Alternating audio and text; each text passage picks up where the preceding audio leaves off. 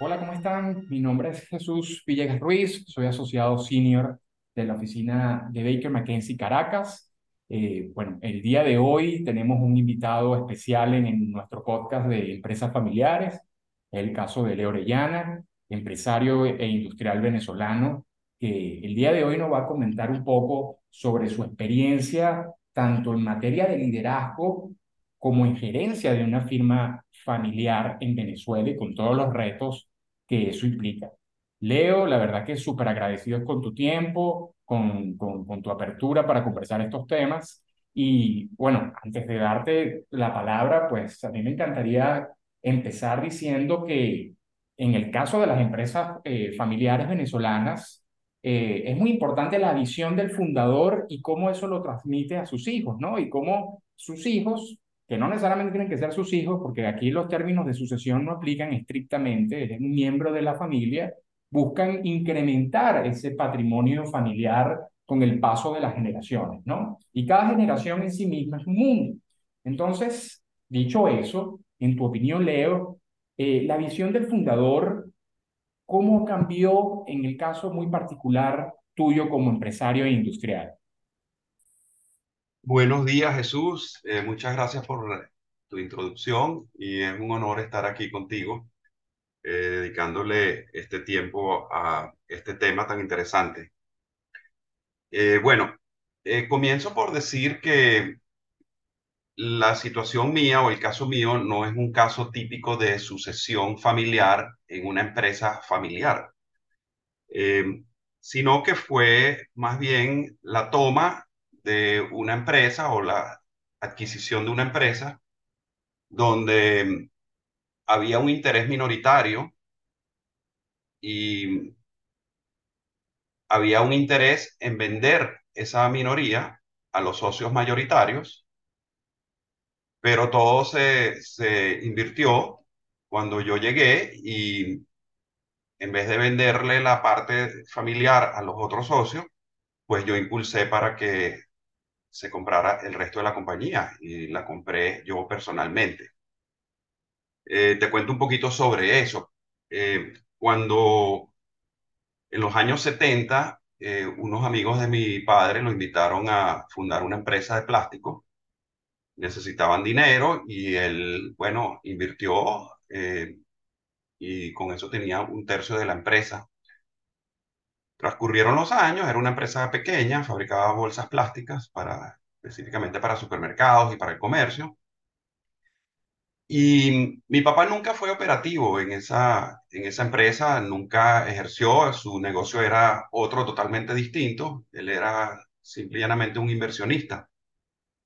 Pero luego en los años 90, ya habían transcurrido como 18 años y coincidió con cuando yo me estaba graduando en los Estados Unidos de la universidad, mi papá me pidió que si podía venir a Venezuela porque sus socios le estaban comprando sus acciones de esa empresa y quería que yo le hiciera una evaluación y ver si la oferta era justa. Yo tenía pues otro destino en mi vida, mi, destino no era este, era totalmente distinto. Pero bueno, eh, yo me gradué en diciembre y me ofrecí para hacerle esto a mi papá y pensé que iba a tomarse muy poco tiempo. De manera que ya el 15 de enero yo estaba en la empresa, entré para hacerle como que una, un recorrido, una evaluación interna, ver cómo funcionaba todo. Y fue pues una experiencia muy hostil porque no me recibieron pues de muy buena, de muy buena manera, pero bueno, este, con mucho temple y, yo que era muchacho recién graduado, eh, traté de hacer lo mejor posible. Y en ese momento pues me di cuenta que obviamente la valoración de la empresa era mucho mayor, que la empresa era una mina de oro, que este, habían incluso una cantidad de irregularidades que yo detecté.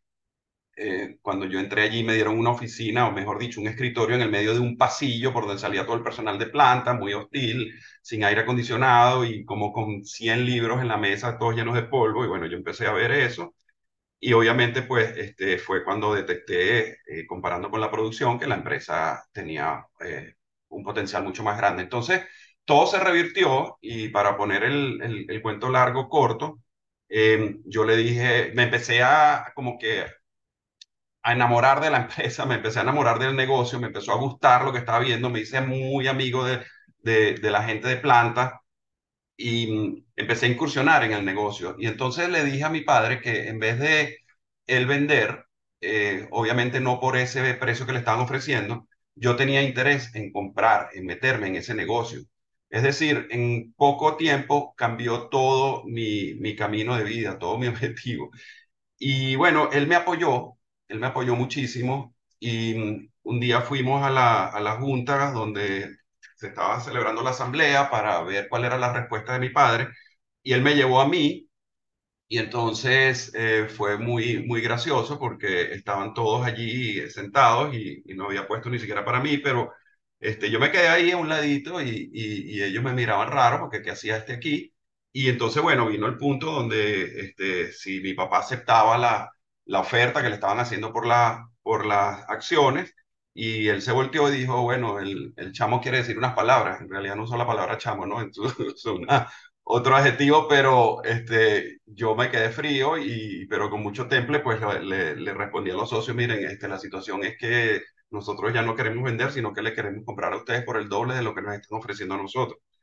Entonces, bueno, ahí se, se volvió eso una revuelta y ¿cómo va a ser? ¿Cómo vas a hacer eso? Ese muchacho no puede con esto, no sé qué y tal.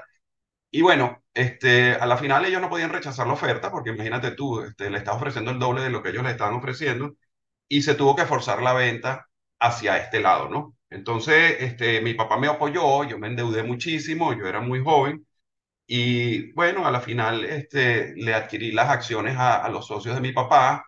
Eh, ellos sí, como parte de pago, se llevaron casi la mitad de la fábrica, la cual fue mi competencia posteriormente. Pero para mí eso estaba bien porque una de las cosas que yo vi allí eh, era renovar pues la maquinaria por una maquinaria moderna. Entonces, este, cuento esto porque no fue una sucesión familiar como tal, sino que eh, yo quedé como socio de mi padre por un tiempo, luego yo le compré a él. Entonces, eh, allí la cultura que venía ejerciendo esa empresa o la cultura con que los fundadores fundaron esa empresa era muy distinta a la cultura que yo tenía en mente para transformar la empresa y para que se convirtiera en lo que es hoy en día, que es un grupo este, mucho más organizado, mucho más eh, grande, con varias plantas alrededor de, de, de, varios estados de Venezuela y bueno, con una estructura este, muy bien establecida, muy bien organizada. Entonces, eso, eso fue un, un cambio, digamos, de cultura de, de, lo que tenían los fundadores de la empresa a cuando yo la agarré en los años 90. Y gracias a Dios, pues, eh, todos esos cambios que hicimos durante los primeros años de los años 90 y, y de los años, al, al, pasar pues el siglo, eh, fue muy, muy necesaria para poder enfrentar lo que venía después, que es lo que todos sabemos, ¿no? Porque cuando esa empresa se fundó, en los años 70, bueno, eran los años de prosperidad, donde todo era mucho más fácil, donde había crédito, donde había, pues, todas las facilidades del mundo para crear una empresa. Y los años 80, bueno, ni, ni decirlo, pues, eh, la cosa se empezó a complicar, pues, a mitad de los 90, y luego que, que pasamos al nuevo siglo, pues, las cosas tuvieron subidas y bajadas. Y gracias a toda esa estrategia, a toda esa organización, nosotros pudimos incluso crecer, crecer bastante. Y durante los años de crisis, que han sido específicamente o especialmente los últimos 10 años, eh, hemos podido enfrentar todas esas rivalidades o todos esos obstáculos, ¿no? Eh, recuerda que después de, de, del, bueno, empezamos en la, a mitad de los 90, donde hubo intento de golpe de Estado, después vino el, el, el, cambio de gobierno, vino el paro petrolero, todo eso nos afectó a nosotros. Eh, nosotros dependemos de, de las industrias petroleras para nuestra materia prima. Acuérdate que el plástico proviene de las petroquímicas. Este, luego vino el control de cambio, eh, luego vino la... Acuérdate que en ese momento tener eh, moneda en dólares, pues, o circulante en dólares era como un, un delito, entonces vino la hiperinflación, tuvimos que enfrentar todas estas situaciones este, las escasez, acuérdate que vino una, una, una época de escasez muy grande, Y bueno, ahorita pues que todos vemos cómo ha cambiado radicalmente pues la manera de, de hacer negocios, estamos prácticamente en una economía dolarizada y nos hemos tenido que adaptar a cada una de esas etapas y todo gracias pues a una buena estructura, a una buena capacidad de cambios rápidos, una buena gerencia y no, no puedes estar pues eh, tirando flecha para todos lados, sino siempre hacer todo pues con una, con una buena estrategia. Totalmente, Leo. Yo creo que, que la experiencia que tú nos estás compartiendo es maravillosa en muchos aspectos, ¿no? Cuando, cuando yo hablo de sucesión, y, y creo que lo decía al inicio, me refiero realmente en cómo ese patrimonio va pasando de generación en generación. En tu caso es un caso atípico, como bien tú decías, pero no solamente es atípico en el sentido de que tú ah, inclusive fuiste socio de tu papá, sino que adicionalmente tú creaste de algo muy pequeño algo muy grande. Yo creo que eso es lo maravilloso de las empresas familiares, cómo van mutando en el tiempo y van creando oportunidades donde antes ni siquiera existían, ¿no? Y en el marco de esa línea, y, evidentemente la planificación estratégica que, que tú implementaste a, a, nivel gerencial en el grupo, eh, que llevaste a cabo como industrial, eh, ¿cómo fue tu experiencia en ese proceso de sofisticación de la empresa familiar? Porque inclusive, como, como lo acabo de decir, tú fuiste socio de tu padre, ¿no? Y eso implicó también una serie de, de, de digamos, de manejo de relaciones sumamente particular. ¿Cómo, ¿Cómo tú fuiste creando esa cultura que querías, esa visión estratégica eh, con el paso de los años? Sí, bueno, eh, fue un shock bastante fuerte eh, el cambio que, que yo realicé pues en la empresa y cuando digo que fue un shock muy fuerte fue con la gente, más que todo con la gente que ya estaba allí, que tenía una cultura totalmente distinta a la que yo quería implementar. La empresa era una empresa bastante desorganizada, era muy, muy rentable, pero era poco eficiente, eh, en aquellas épocas eso se permitía y, to y, todavía las empresas eran, eran rentables, pero nos fuimos que, como que preparando para una nueva era. Eh, principalmente preparando más a la gente. Eh, yo estaba muy en contra de salir de gente vieja que tenía mucha tradición en la empresa, pero sí transformarlas o cambiarlas de, de lugar, que fueran experimentando otras áreas. Y traer gente nueva, eh, con una preparación distinta, con una visión distinta, donde podríamos hacer un plan estratégico, y con eso pues tuve eh, ayuda de asesores externos, para planificarnos hacia el crecimiento. Nosotros teníamos una ruta muy clara y para allá queríamos ir, y para llegar allá necesitábamos cambiar una cantidad de, de, cosas y de maneras de trabajar. Bueno, eso, eso fue muy traumático. Eh, muchas veces pues tenía muchísimas trabas dentro de la misma empresa y mm, fue muy difícil, fue muy difícil, pero fue un reto muy interesante. Yo lo, lo disfruté mucho y a la final este, lo logramos. A la final la empresa hoy en día es... Es una empresa totalmente distinta a aquella que se fundó. A pesar que tenemos, de que tenemos gente eh, que todavía está desde la fundación. Yo tengo personas allí que tienen 50 años, la empresa ya tiene más de 50 años. Y esa gente se transformó, ¿ok? Eh, te estoy hablando de personas, la empresa ahorita está toda automatizada, pues eh, hasta la parte de, de, producción está totalmente automatizada, todo se lleva a través de un sistema este, integrados. Y te estoy hablando de gente que no sabía aprender una computadora y que hubo que hacerle todo ese trabajo este, de entrenamiento. Y hoy en día, a veces cuando se, se va la, la luz o se va el servidor, eh, se queda todo el mundo con los brazos cruzados porque dicen no podemos trabajar sin la computadora. Y eso me da mucha gracia porque antes no querían ni prenderla, ¿no? Cuando trajimos todos los sistemas no querían ni prenderla, decían que eso no hacía falta, era todo con cuadernos y libros. Entonces, bueno, eh, eso es una parte, eso son anécdotas, pero también eh, tuvimos que hacer toda la parte estratégica de lo que es la descripción de cada cargo para que los cargos eh, fuesen llenados por gente con la competencia adecuada, incluyéndome a mí. yo tuve que ir a hacer un MBA después de muchos años para poder optar por la posición de, de director gerente de la compañía. Te pregunto, Leo, un poco en, en línea con lo que venimos conversando, eh, a lo largo de tu eh, experiencia y trayectoria, pues evidentemente muchas figuras representaron ejemplos a seguir, ¿no? Inclusive en el plano familiar. Eh, porque claro, una cosa es ser empresario, otra cosa es ser industrial, que, que fue mucho tu caso, ¿no? Te pregunto, ¿qué, qué, qué figura familiar fue fundamental en, en, digamos, moldear tu estilo de liderazgo, lo que actualmente eres como gerente y como industrial? Sí, bueno, yo creo que yo me, eh, yo me formé pues en, en, en unas universidades en los Estados Unidos y mm, tuve poca, yo tuve poca oportunidad de compartir en el negocio de mi papá con él como tal. O sea, que eh, yo creo que mi formación viene más de la parte académica y teórica y la práctica la obtuve aquí por mi cuenta. Eh, no tuve, pues como te dije, yo me gradué en diciembre y en enero ya yo estaba enfrente de, prácticamente enfrente de la compañía y seis meses después era dueño de las tres cuartas partes.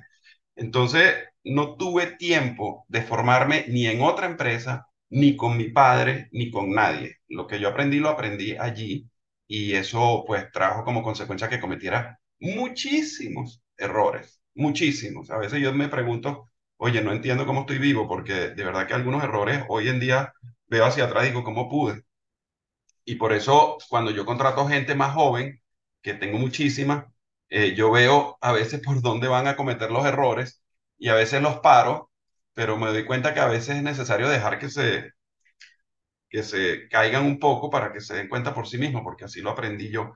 Entonces, lo que sí te puedo decir es que el gran apoyo que tuve de mi papá fue que él no se metió para nada en mis asuntos. O sea, él me dio luz verde para que yo hiciera lo que fuese necesario. Incluso cuando yo eh, adquirí las acciones con el apoyo de mi papá, él me buscó todo el financiamiento, este, yo, los, los socios en un momento dijeron, eh, y eso me enteré después, este, en un momento dijeron, deja que lo compre, que a ese muchacho le vamos a comprar la empresa a mitad de precio dentro de un año. Y menos mal que yo me enteré de eso porque eso me dio incluso más fuerza para yo, yo sacar la empresa adelante.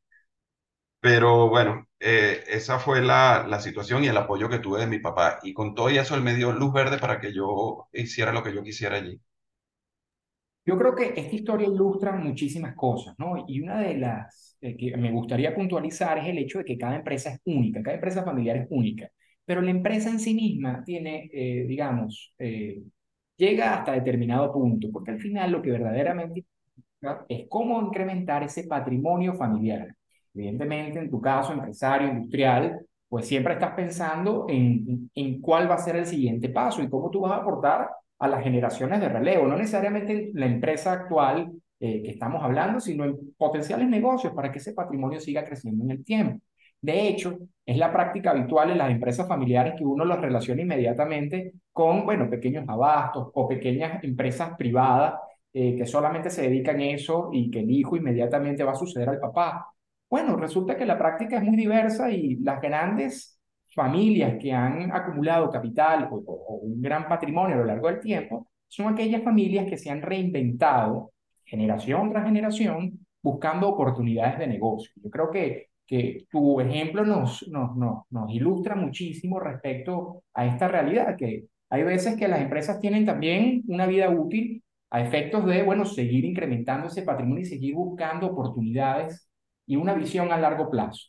En ese sentido, solamente hablando ya de los temas muy propios de los problemas familiares, ¿tú creerías que en tu caso eh, las relaciones de tu familia, familiarmente hablando, ¿Tuvo algún impacto en, tu manejo gerencial del negocio?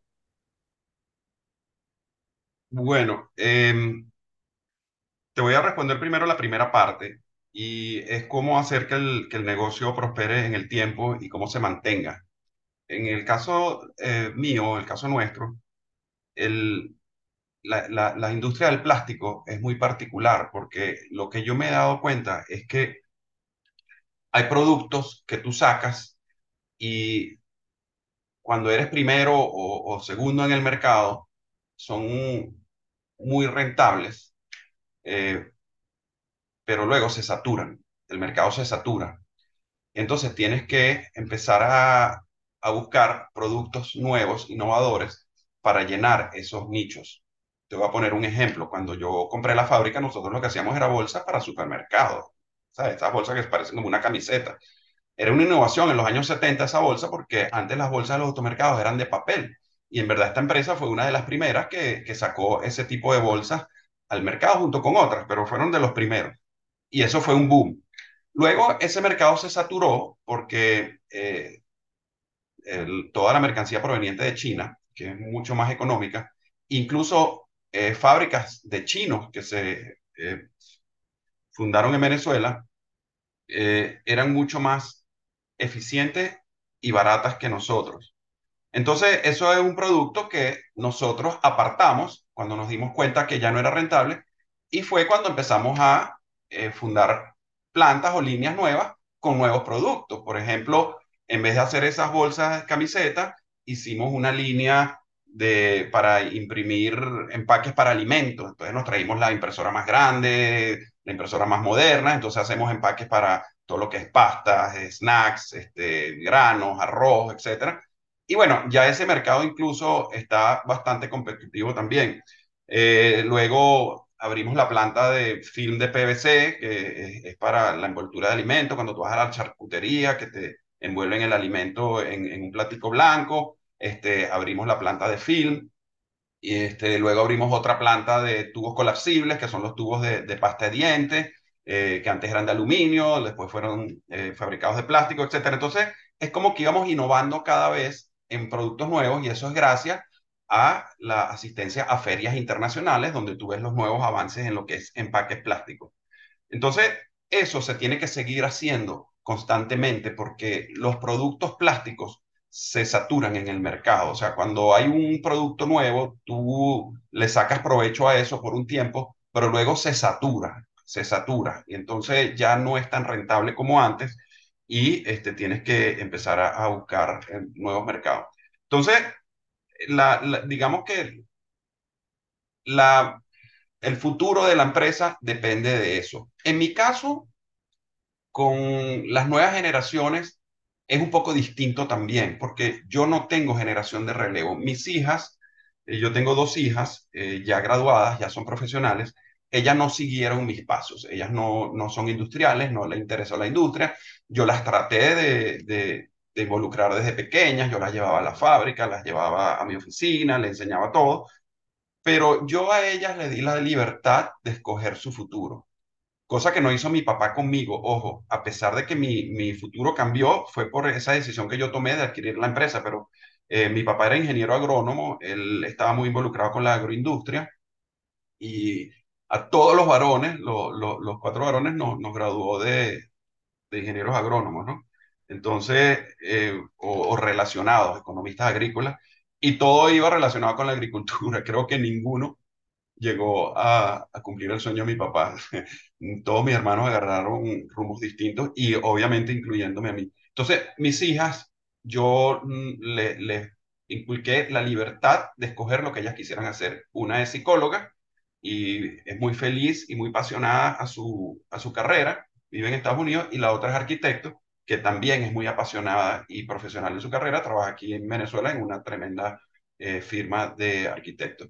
Entonces, yo traté, pues, de, de, buscar otros miembros de la familia cercanos a mí que pudieran asumir la transición. Y escogí, pues, a, algunas cercanas, pero no, no estaban, me di cuenta después que no estaban cortadas para eso. O sea, la persona que, que, que yo había escogido no funcionó, eh, eran unas personas que estaban como que diseñadas para una vida o, o una, una vida profesional en otro ámbito, no eran entrepreneurs, no eran industriales. Imagínate que yo contraté a un familiar mío para que, para dejarle pues eh, eh, encargado todas las plantas y la tuve, la tuve entrenando como dos años y mm, un día dije, bueno, vamos a dejar este coroto en manos de esta persona para ver cómo, cómo cómo funciona y me fui para España, me fui dos semanas para España y apagué el teléfono, ¿no? Y dije, bueno, aquí que pase lo que pase. Cuando regresé, estaba todo patas para arriba, ¿no? Y entonces este, le pregunto, mira, bueno, ¿y cómo están las cosas? ¿Visitaste la planta de tal? ¿Visitaste la otra planta de tal?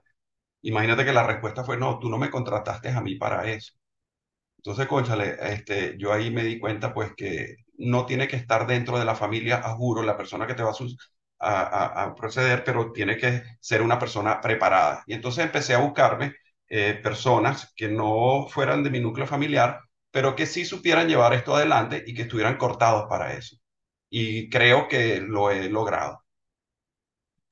Fíjate que tú comentas algo que me parece muy ilustrativo y es que hay, veces que sencillamente los procesos, y aquí sí hablo de sucesión en estricto sentido, mira, no, no, no quiero hablar de que se ven frustrados, pero, pero llegan a un fin, ¿no? Y eso está bien, y está bien que las siguientes generaciones también tengan el derecho y la oportunidad de hacer cosas distintas, porque al final yo creo que el objetivo de la empresa familiar es lograr, y nuevamente insisto con ese concepto, ¿no? De patrimonio familiar, lograr que todos estemos bien en la medida que esas generaciones vayan pasando, ¿no? Y fíjate que tu caso es un caso exitoso, en mi opinión, precisamente porque consolidaste una empresa desde algo muy pequeño a algo muy grande que dio bienestar a tu familia. Yo creo que al final eh, eso es fundamental entenderlo en el marco de la dinámica de las empresas familiares. Dicho esto, Leo, nada, me queda decirte que, eh, bueno, muy, muy agradecido contigo por, por tu experiencia, por tus palabras. Yo creo que son eh, grandes ejemplos de, bueno, de, de, cómo hacer industria en Venezuela, de cómo emprender en Venezuela, de, de, bueno, de los riesgos y los retos que implica también ser un industrial en Venezuela, con lo cual eh, estoy profundamente agradecido contigo de tu participación en, en este podcast eh, el día de hoy y bueno, además está decir eh, que seguimos con, con, con, las siguientes entrevistas del podcast de Empresas Familiares, un poco ahondando los grandes problemas que, que, que se enfrentan la, los pequeños, medianos y grandes emprendimientos familiares en Venezuela, con lo cual eh, mantengámonos atentos para siguientes eh, episodios del podcast y nuevamente agradecido contigo. No sé, Leo, si quieras decir unas palabras eh, finales. Gracias, Jesús. Por haberme permitido eh, estar en tu podcast. Eh, bueno, creo que los últimos años en Venezuela han sido muy difíciles para la industria y gracias a que nosotros eh, teníamos unas buenas raíces cuando tomamos este, estas empresas, tuvimos un, un crecimiento bastante sostenible y ha podido ser mucho mayor. Pero obviamente, pues, eh, ahorita la industria de Venezuela está muy comprometida por este, por este tema, pues, de, de, la competencia de las importaciones, pero sí tengo mucha fe de que esto eh, son, son etapas, son ciclos, y nos van a venir unos vientos de cola muy buenos, y la industria en Venezuela va a seguir creciendo, y las empresas familiares eh, son sumamente importantes para el desarrollo del país. Totalmente, y solamente a título de conclusión, yo creo que todos tenemos que estar preparados cuando llegue el momento indicado y van a ser precisamente las empresas familiares las que den el paso firme para el bienestar económico de nuestro país y, y, de todos los que hacemos vida y negocios en Venezuela. Muchísimas gracias y seguimos en contacto. Gracias a ti, que tengas unos buenos días.